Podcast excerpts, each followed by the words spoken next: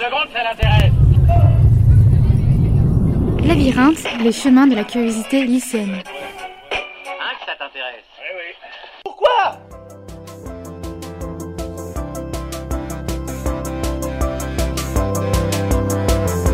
Bienvenue dans Labyrinthe, un podcast lycéen qui fait du lycée et de la société un véritable labyrinthe de curiosité. Ainsi, vous venez d'écouter un premier podcast qui traite du modèle démocratique français et de son organisation, de la sécurité et de la défense nationale, et d'une des déviances possibles qu'est le Big Brother.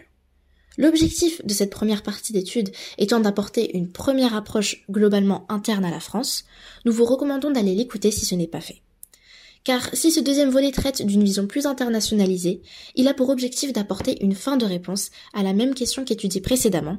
Quels sont les moyens mis en place par la France pour protéger son modèle démocratique?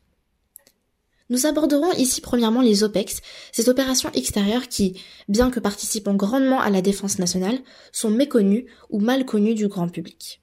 Nous étudierons par la suite un autre mécanisme de défense face aux menaces extérieures, le plan Vigipirate. Puis, nous terminerons malheureusement par présenter un exemple durant lequel la prévention aux attaques n'a pas été suffisante. Le ministère des Armées définit les OPEX, opérations extérieures, comme les interventions des forces militaires françaises en dehors du territoire national. Ces interventions ont lieu dans le cadre de l'ONU, de l'Union européenne, des forces multinationales, mais aussi dans un cadre national.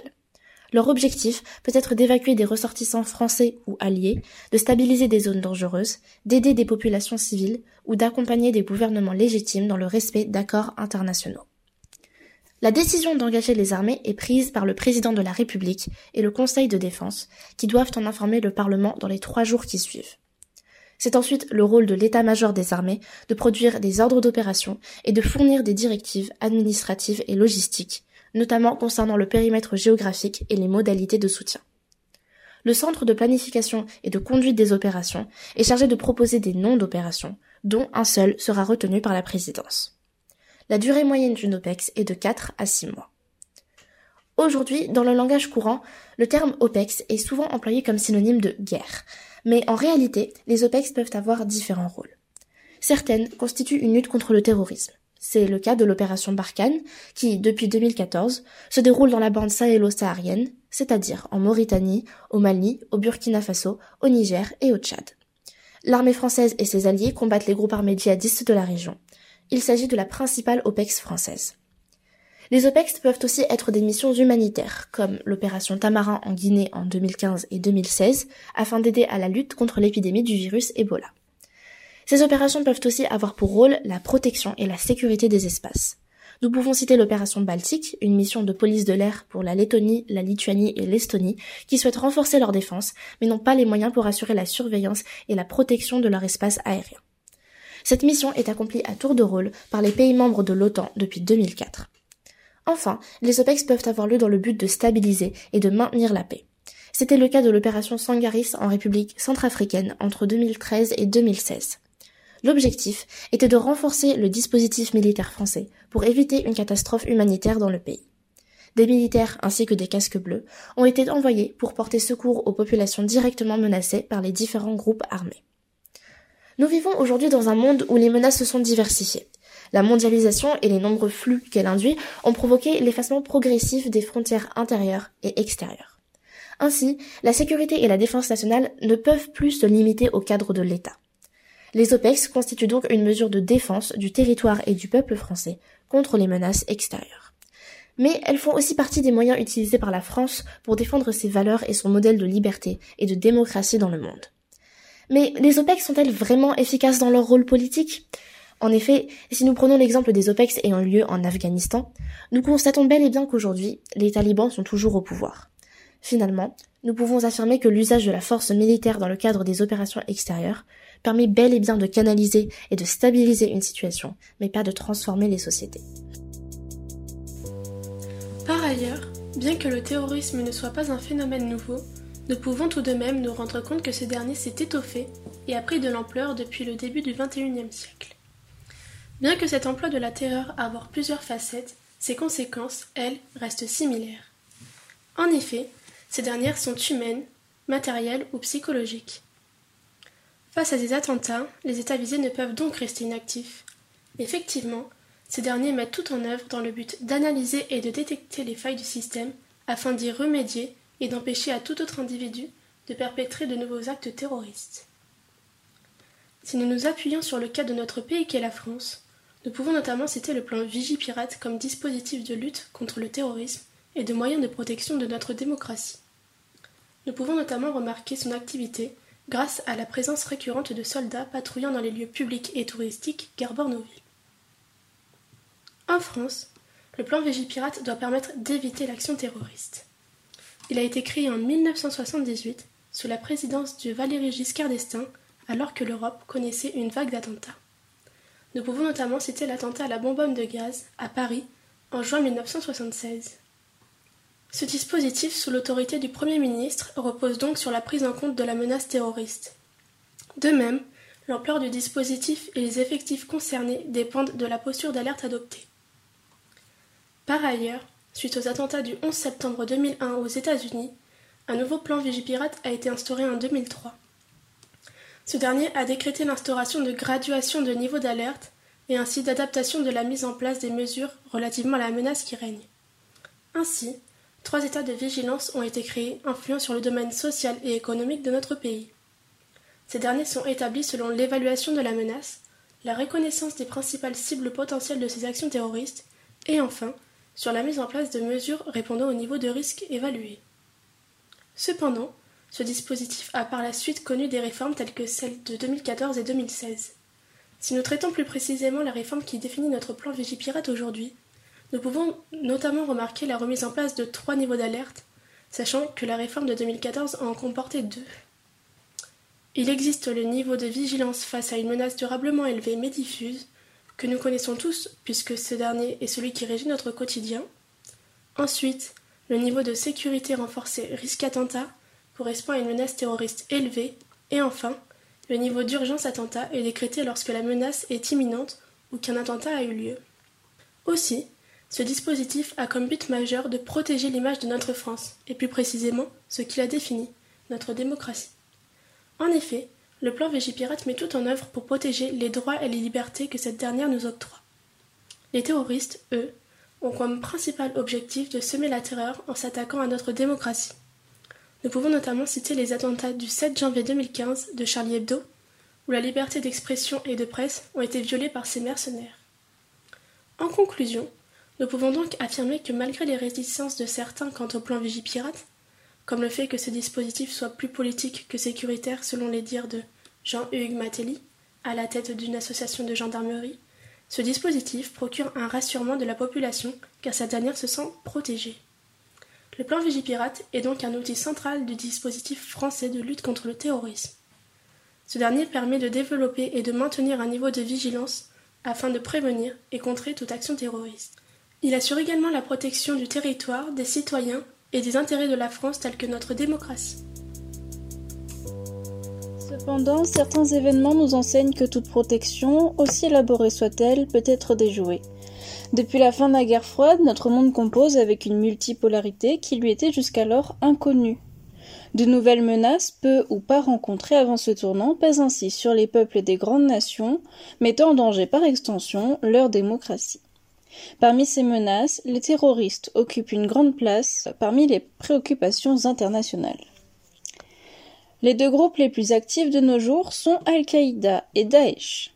Al-Qaïda a été fondé en 1987 et ses participants considèrent que les États occidentaux interfèrent dans les affaires islamistes. Ils ont alors recours à des actions terroristes pour faire entendre leurs revendications. Daesh, quant à lui, découle d'Al-Qaïda. On l'appelle également l'État islamiste depuis qu'il a proclamé en 2014 l'instauration d'un califat sur les territoires qu'il contrôle. Ces deux groupes terroristes ont laissé de profondes cicatrices sur le visage des démocraties qu'ils ont pris pour cible. Un des exemples les plus marquants de l'histoire de France est celui des attentats du 13 novembre 2015. Avec environ 130 morts et plus de 300 blessés, il s'agit des attentats les plus sanglants que la France ait connus.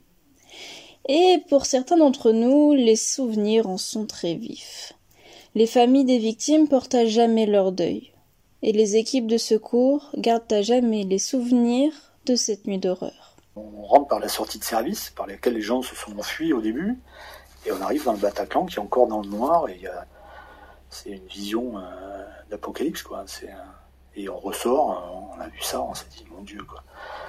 Les blessés avaient été extraits, euh, pris en charge et, euh, transportés dans les hôpitaux. Donc là, il reste plus que les morts. Mais il y a un nombre, c'est effarant, c'est effarant. C'est effarant. Puis c'est encore le noir, nous on l'a pas vu éclairer heureusement, mais il y a une Kalachnikov par terre, on comprend pas ce qu'elle fait là toute seule et puis les gens qui sont morts dans la fosse. Donc on est habitué, nous, à voir des choses difficiles. Donc là, c'était au-delà de toute... Euh, enfin, j'ai jamais vu autant de morts de ma vie au même endroit. C'était euh, abominable. Voilà ce que raconte Nicolas Poirot, régulateur du SAMU de Paris durant la nuit du 13 au 14 novembre.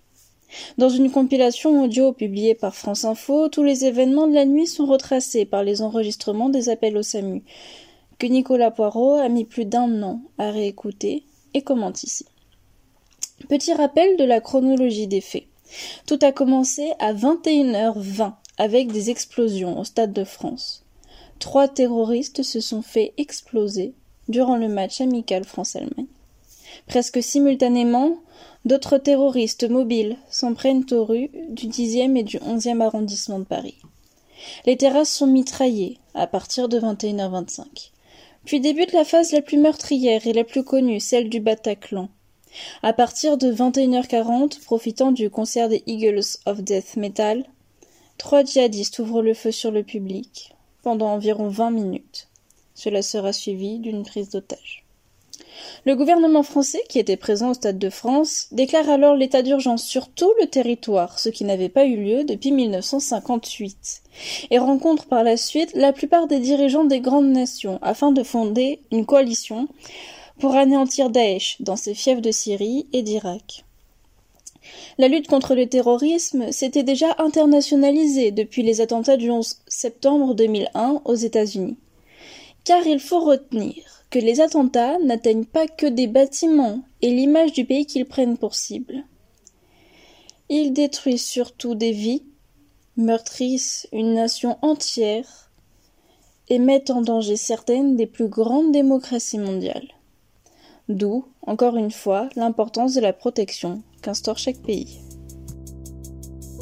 Résumons finalement ce qu'il y a à retenir de cette double étude. Quels sont les moyens mis en place par la France pour protéger son modèle démocratique? Eh bien tout d'abord, il faut retenir que la France est sous une démocratie dite représentative, c'est-à-dire que le peuple vote pour ses représentants. Il est donc primordial de préserver le peuple français. C'est l'objectif de la défense et de la sécurité nationale. On dispose pour cela de forces publiques dont les agissements sont régis par le livre blanc, le président de la République et quelques-uns de ses ministères. Plusieurs membres de diverses de ces forces ont répondu à quelques questions pour compléter notre étude. Puis nous avons évoqué le Big Brother, car si la surveillance fait partie de la protection en permettant la prévention, il est difficile de ne pas sombrer dans ce que l'on pourrait appeler un totalitarisme numérique, comme on peut dire que c'est le cas en Chine par exemple.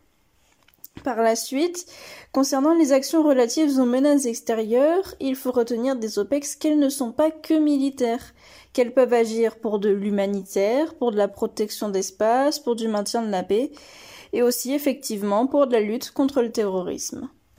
En relation avec le terrorisme, il est également important de retenir les notions clés du plan Vigipirate, puisqu'il régit notre quotidien sans que nous n'en sachions ni le rôle ni le mode d'action. Ce plan repose sur la prise en compte de la menace terroriste et comporte ainsi trois niveaux d'alerte différents. Mais il faut garder à l'esprit que tout système n'est pas infaillible. Nous avons ainsi présenté un des attentats majeurs qui connut la France, car il est absolument important de prendre conscience du fait que si la protection de la nation et de la démocratie nous semble quelque chose d'évident, il ne faut pas oublier à quel point c'est primordial.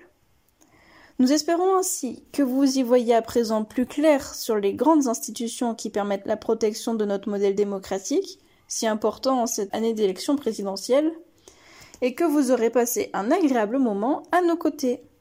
Un grand merci à Zoé, Maïna, Inès, Juliette et Oriane pour le travail effectué, à Benoît, Coralie et Théo pour leur réponse à nos questions, ainsi qu'à Lucas et à Léa qui nous ont prêté leur voix. Les podcasts sont réécoutables sur une plateforme dédiée aux audioblogs hébergés par Arte Radio. Les podcasts sont mis en ligne sur Labyrinthe, les chemins de la curiosité lycéenne, et réécoutables via les réseaux sociaux et le site du lycée. Nous espérons que ce podcast vous a plu. Nous remercions les différents intervenants de nous avoir accordé leur temps pour répondre à nos interrogations. Rejoignez-nous nombreux sur les chemins de la curiosité lycéenne.